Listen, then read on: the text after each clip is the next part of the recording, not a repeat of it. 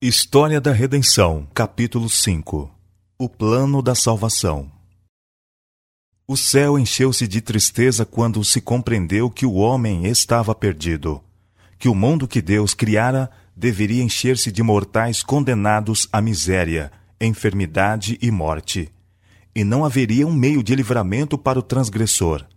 A família inteira de Adão deveria morrer. Vi o adorável Jesus e contemplei uma expressão de simpatia e tristeza em seu rosto. Logo, eu vi aproximar-se da luz extraordinariamente brilhante que cercava o Pai. Disse meu anjo assistente: Ele está em conversa íntima com o Pai. A ansiedade dos anjos parecia ser intensa enquanto Jesus se comunicava com seu Pai. Três vezes foi encerrado pela luz gloriosa que havia em redor do Pai. Na terceira vez, ele veio de seu pai e podia ser visto. Seu semblante estava calmo, livre de toda perplexidade e inquietação, e resplandecia de benevolência e amabilidade, tais como não podem exprimir as palavras. Fez então saber ao exército angelical que um meio de livramento fora estabelecido para o homem perdido. Dissera-lhes que estivera a pleitear com seu pai, oferecera-se para dar sua vida como resgate e tomar sobre si a sentença de morte, a fim de que, por meio dele, o homem pudesse encontrar perdão, que pelos méritos de seu sangue e obediência à lei divina, ele poderia ter o favor de Deus e ser trazido para o belo jardim e comer do fruto da árvore da vida. A princípio, os anjos não puderam regozijar-se, pois seu comandante nada escondeu deles, mas desvendou-lhes o plano da salvação. Jesus lhes disse que ficaria entre a ira de seu pai e o homem culpado, que ele enfrentaria a iniquidade e o escárnio, e que poucos apenas o receberiam como o Filho de Deus. Quase todos o odiariam e rejeitariam. Ele deixaria toda a sua glória no céu, apareceria na terra como homem, humilhar-se-ia como homem, familiarizar-se-ia pela sua própria experiência com as várias tentações com que o homem seria sediado, a fim de que pudesse saber como socorrer os que fossem tentados. Finalmente, depois de cumprida sua missão como ensinador, seria entregue nas mãos dos homens e suportaria quantas crueldades e sofrimentos Satanás e seus anjos pudessem inspirar ímpios homens a infligir. Ele morreria a mais cruel das mortes, suspenso entre o céu e a terra, como um pecador criminoso. Sofreria terríveis horas de agonia, as quais nem mesmo os anjos poderiam contemplar. Mas esconderia seu rosto dessa cena. Ele suportaria não apenas agonia física, mas também mental, com que o sofrimento físico de nenhum modo se poderia comparar. O peso dos pecados do mundo inteiro estaria sobre ele. Disse-lhes que morreria e ressuscitaria no terceiro dia, e ascenderia seu Pai para interceder pelo homem perdido e culposo. Um meio de salvação. Os anjos prostraram-se diante dele, ofereceram suas vidas. Jesus lhes disse que pela sua morte salvaria muitos, que a vida de um anjo não poderia pagar a dívida. Sua vida unicamente poderia ser aceita por seu Pai como resgate pelo homem. Jesus também lhes disse que teriam uma parte a desempenhar, estar com ele e fortalecê-lo em várias ocasiões. Que ele tomaria a natureza decaída do homem e sua força não seria nem mesmo igual a deles. E seriam testemunhas de sua humilhação e grandes sofrimentos. E ao testemunharem seus sofrimentos e o ódio dos homens para com ele, agitar-se-iam pelas mais profundas emoções e pelo seu amor para com ele desejariam livrá-lo, libertá-lo de seus assassinos, mas que não deveriam intervir para impedir qualquer coisa que vissem, e que desempenhariam uma parte em sua ressurreição, que o plano da salvação estava ideado e seu pai aceitara esse plano. Com santa tristeza, Jesus consolou e animou os anjos, e os informou de que, dali em diante, aqueles que ele remisse estariam com ele, e com ele sempre morariam, e que pela sua morte resgataria muitos e destruiria aquele que tinha o poder da morte. E seu pai lhe daria o reino e a grandeza do reino sob todo o céu. e ele o possuiria para todo sempre. Satanás e os pecadores seriam destruídos para nunca mais perturbarem o céu ou a nova terra purificada. Jesus ordenou que o exército celestial se conformasse com o plano que seu pai aceitara e se regozijassem de que o homem decaído de novo pudesse ser exaltado mediante a sua morte, a fim de obter o favor de Deus e desfrutar o céu.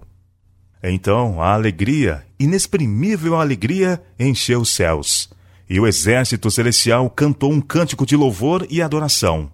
Tocaram harpas e cantaram em tom mais alto do que o tinham feito antes, pela grande misericórdia e condescendência de Deus, entregando o seu muito amado para morrer por uma raça de rebeldes. Derramaram-se louvor e adoração pela abnegação e sacrifício de Jesus por consentir ele em deixar o seio de seu pai e optar por uma vida de sofrimento e angústia, e morrer uma morte ignominiosa, a fim de dar sua vida por outros. Disse meu anjo assistente: Pensas que o pai entregou seu muito amado filho sem esforço? Não, absolutamente.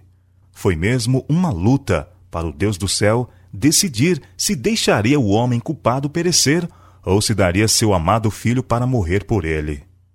Os anjos estavam tão interessados na salvação do homem que se podiam encontrar entre eles os que deixariam sua glória e dariam a vida pelo homem que iria perecer. Mas, disse o anjo, isto nada adiantaria. A transgressão era tão grande que a vida de um anjo não pagaria dívida. Nada, a não ser a morte e intercessão de seu filho, pagaria essa dívida e salvaria o homem perdido da tristeza e miséria sem esperanças. Mas foi aos anjos designada a obra de subirem e descerem com bálsamo fortalecedor, a fim de mitigar ao filho do homem os seus sofrimentos e ministrar-lhe. Seria também sua obra proteger e guardar os súditos na graça contra os anjos maus e contra as trevas que constantemente Satanás arremessa em redor deles vi que era impossível a Deus alterar ou mudar sua lei para salvar o homem perdido, e que ia perecer. Portanto, ele consentiu em que seu amado filho morresse pela transgressão do homem. Satanás de novo regozijou-se com seus anjos de que, ocasionando a queda do homem, pudesse ele retirar o Filho de Deus de sua exaltada posição. Disse a seus anjos que, quando Jesus tomasse a natureza do homem decaído, poderia derrotá-lo e impedir a realização do plano da salvação. Foi-me então mostrado Satanás como havia sido, um anjo feliz e elevado. Em seguida, ele foi-me mostrado como se acha agora. Ainda tem formas régias, suas feições ainda são nobres, pois é um anjo, ainda que decaído. Mas a expressão de seu rosto está cheia de ansiedade, cuidados, infelicidade, maldade, ódio, nocividade, engano e todo mal. Aquele semblante que fora tão nobre, notei-o particularmente. Sua fronte, logo acima dos olhos, começava a recuar. Vi que ele se havia degradado durante tanto tempo que toda boa qualidade se rebaixara e todo mau traço se desenvolvera. Seu olhar era astuto e dissimulado e mostrava grande penetração. Sua constituição era ampla, mas a carne lhe pendia frouxamente nas mãos e no rosto. Quando vi, apoiava o queixo sobre a mão esquerda. Parecia estar em profundos pensamentos. Tinha um sorriso no rosto, o qual me fez tremer. Tão cheio de maldade e dissimulação satânica era ele. Este sorriso é o que ele tem precisamente antes de segurar sua vítima, e ao fixá-la em sua cilada, tal sorriso se torna horrível. Em humilde e inexprimível tristeza, Adão e Eva deixaram o aprazível jardim onde tinham sido tão felizes antes de sua desobediência aos mandamentos de Deus. A atmosfera estava mudada. Não era mais invariável como antes da transgressão. Deus vestiu-os com roupas de pele para protegê-los da sensação de frio e calor a que estavam expostos. A imutável lei de Deus. Todo o céu pranteou como resultado da desobediência e queda de Adão e Eva, a qual trouxe a ira de Deus sobre a raça humana. Foram cortados da comunicação com Deus e precipitados em desesperadora miséria. A lei de Deus não podia ser mudada para atender às necessidades humanas, pois no planejamento divino ela jamais iria perder a sua força, nem dispensar a mínima parte de seus reclamos. Os anjos de Deus foram comissionados a visitar o decaído par e informá-los de que, embora não pudessem mais reter a posse de seu estado santo, seu lar edênico, por causa da transgressão da lei de Deus, seu caso não era, contudo, sem esperança. Foram então informados de que o Filho de Deus, que conversara com eles no Éden, fora tocado de piedade ao contemplar sua desesperada condição, e que voluntariamente tomara sobre si a punição devida a eles, e morreria para que o homem pudesse viver, mediante a fé na expiação que Cristo propôs fazer por ele. Mediante Cristo, a porta da esperança estava aberta, para que o homem, não obstante seu grande pecado, não ficasse sob o absoluto controle de Satanás. A fé nos méritos do Filho de Deus elevaria o homem de tal maneira que ele poderia resistir aos enganos de Satanás. Um período de graça se lhes ia concedido, pelo qual, mediante uma vida de arrependimento e fé na expiação do Filho de Deus, ele pudesse ser redimido de sua transgressão da lei do Pai, e assim ser elevado a uma posição em que seus esforços para guardar a lei fossem aceitos. Os anjos relataram-lhes a tristeza que sentiram no céu, quando foi anunciado que eles tinham transgredido a lei de Deus, o que tornou necessário que Cristo fizesse o grande sacrifício de sua própria preciosa vida. Quando Adão e Eva compreenderam quão exaltada e sagrada era a lei de Deus, cuja transgressão fez necessário um dispendioso sacrifício para salvá-los e a sua posteridade da ruína total, pleitearam sua própria morte, ou que eles e sua posteridade fossem deixados a sofrer a punição de sua transgressão, de preferência a que o amado Filho de Deus fizesse este grande sacrifício. A angústia de Adão aumentou. Viu que seus pecados eram de tão grande magnitude que envolviam terríveis consequências. Seria possível que o honrado comandante celestial, que tinha andado com ele e com ele conversado quando de sua santa inocência, a quem os anjos honravam e adoravam, seria possível que ele tivesse de se rebaixar de sua exaltada posição para morrer por causa da transgressão dele? Adão foi informado de que a vida de um anjo não podia pagar o seu débito. A lei de Jeová, o fundamento de seu governo no céu e na terra, era tão sagrada como ele próprio. E por esta razão, a vida de um anjo não podia ser aceita por Deus como sacrifício por sua transgressão. Sua lei é mais importante a seus olhos do que os santos anjos ao redor de seu trono. O Pai não podia abolir nem mudar um preceito de sua lei para socorrer o homem em sua condição perdida. Mas o Filho de Deus que em associação com o Pai criara o homem, podia fazer pelo homem uma expiação aceitável a Deus, dando sua vida em sacrifício e enfrentando a ira de seu Pai. Os anjos informaram Adão que, assim como sua transgressão tinha produzido morte e infidelidade, vida e imortalidade seriam produzidas mediante o sacrifício de Jesus Cristo. Uma visão do futuro. A Adão foram revelados importantes eventos futuros, de sua expulsão do Éden ao dilúvio, e progressivamente até o primeiro advento de Cristo sobre a terra. Seu amor por Adão e sua posteridade levaria o Filho de Deus a condescender em tomar a natureza humana e assim elevar, mediante sua própria humilhação, todos aqueles que nele crescem. Tal sacrifício era de suficiente valor para salvar o mundo inteiro mas apenas uns poucos se beneficiariam da salvação a eles levada por tão maravilhoso sacrifício. Muitos não se satisfariam com as condições requeridas deles para serem participantes da sua grande salvação. Eles prefeririam o pecado e transgressão da lei de Deus ao arrependimento e obediência, confiando pela fé nos méritos do sacrifício oferecido. Esse sacrifício era de tão infinito valor que tornava o homem que dele se prevalecesse mais precioso do que o ouro fino, mais precioso mesmo que uma peça de ouro de Ofir. Adão foi transportado através de sucessivas gerações e viu o incremento do crime, da culpa e degradação, porque o homem render-se-ia às suas fortes inclinações naturais para transgredir a santa lei de Deus. Foi-lhe mostrada a maldição de Deus caindo cada vez mais pesadamente sobre a raça humana, sobre os animais e sobre a terra, por causa da contínua transgressão do homem. Viu que a iniquidade e a violência aumentariam constantemente. Contudo, em meio a toda a maré de miséria e infortúnio humanos, existiriam sempre uns poucos que preservariam o conhecimento de Deus e permaneceriam imaculados em meio à degeneração moral prevalecente. Adão foi levado a compreender o que o pecado é transgressão da lei.